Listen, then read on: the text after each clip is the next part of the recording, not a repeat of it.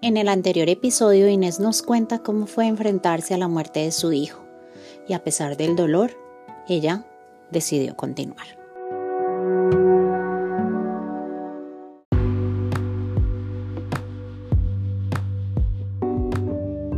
Hola, gracias por estar aquí en Inmigrantes Historias Podcast. Hoy iniciaremos este episodio que se titula El año más difícil de mi vida.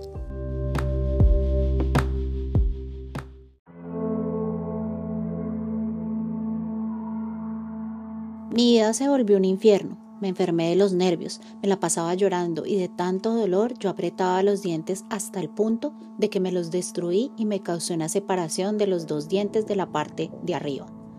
Sentía que mi alma se desgarraba, que mi vida no tenía sentido y que ya no valía la pena vivir. El dolor se apoderó de mí y mi vida se volvió una agonía.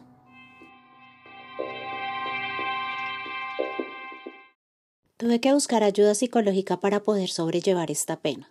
Fernando se hizo responsable de todos los preparativos del funeral de mi hijo y se volvió a mudar conmigo y con mi hija, pues estábamos en una calamidad familiar y era momento de estar unidos. Entonces mis hermanos me aconsejaron que lo involucrara en todo lo que estaba pasando, y así lo hice.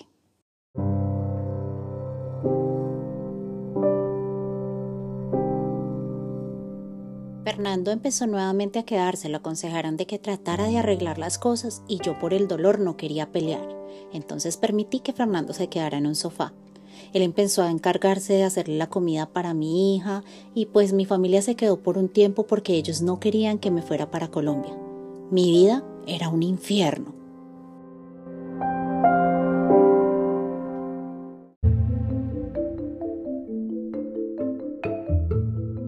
Fernando empezó a hablarme.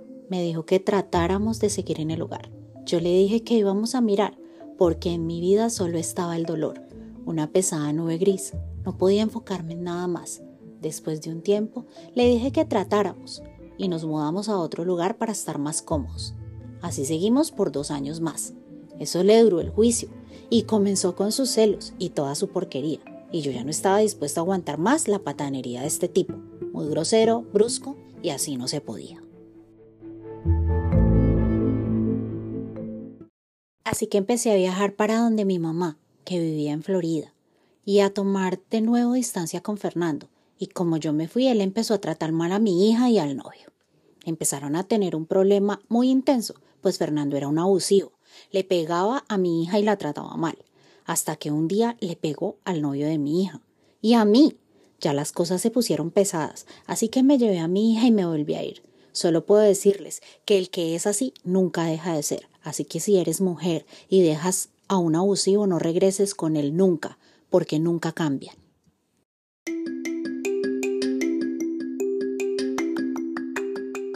Hmm, me fui para nunca más volver. La vida me sonrió y por toda esa violencia doméstica pude obtener mi residencia en este país y así fue como yo conseguí mis documentos.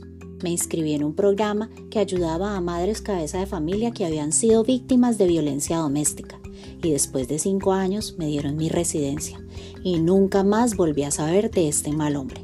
Gracias a Dios. Mis hijos crecieron y mi hija se casó con el amor de su vida y tienen sus tres hermosos bebés hoy en día. Mis otros dos hijos también tuvieron sus hijos y yo me quedé sola. Jamás me volví a enamorar. Pues aunque me salieron muchas oportunidades, la verdad no quería meterme en problemas. Después de un tiempo cerré el caso de violencia doméstica contra Fernando y seguimos trabajando mucho para salir adelante.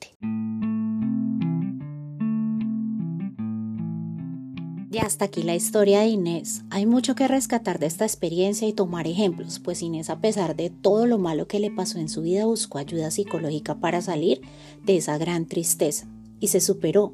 Y aunque me confesó que ella jamás olvidaría el día en que perdió a su hijo, su corazón se resignó con la ayuda de Dios. Y hoy en día está solita, pero está tranquila, disfrutando de sus hijos, nietos y sigue trabajando para sostenerse y viajar. Realmente Agradezco mucho por la vida de Inés, de su familia, por haberme abierto su corazón y haberme contado esta impactante historia. Espero que a ustedes les haya gustado. Déjenme en sus comentarios. Gracias por estar aquí, gracias por la audiencia que me dan y nos vemos en la próxima historia. Cuídense.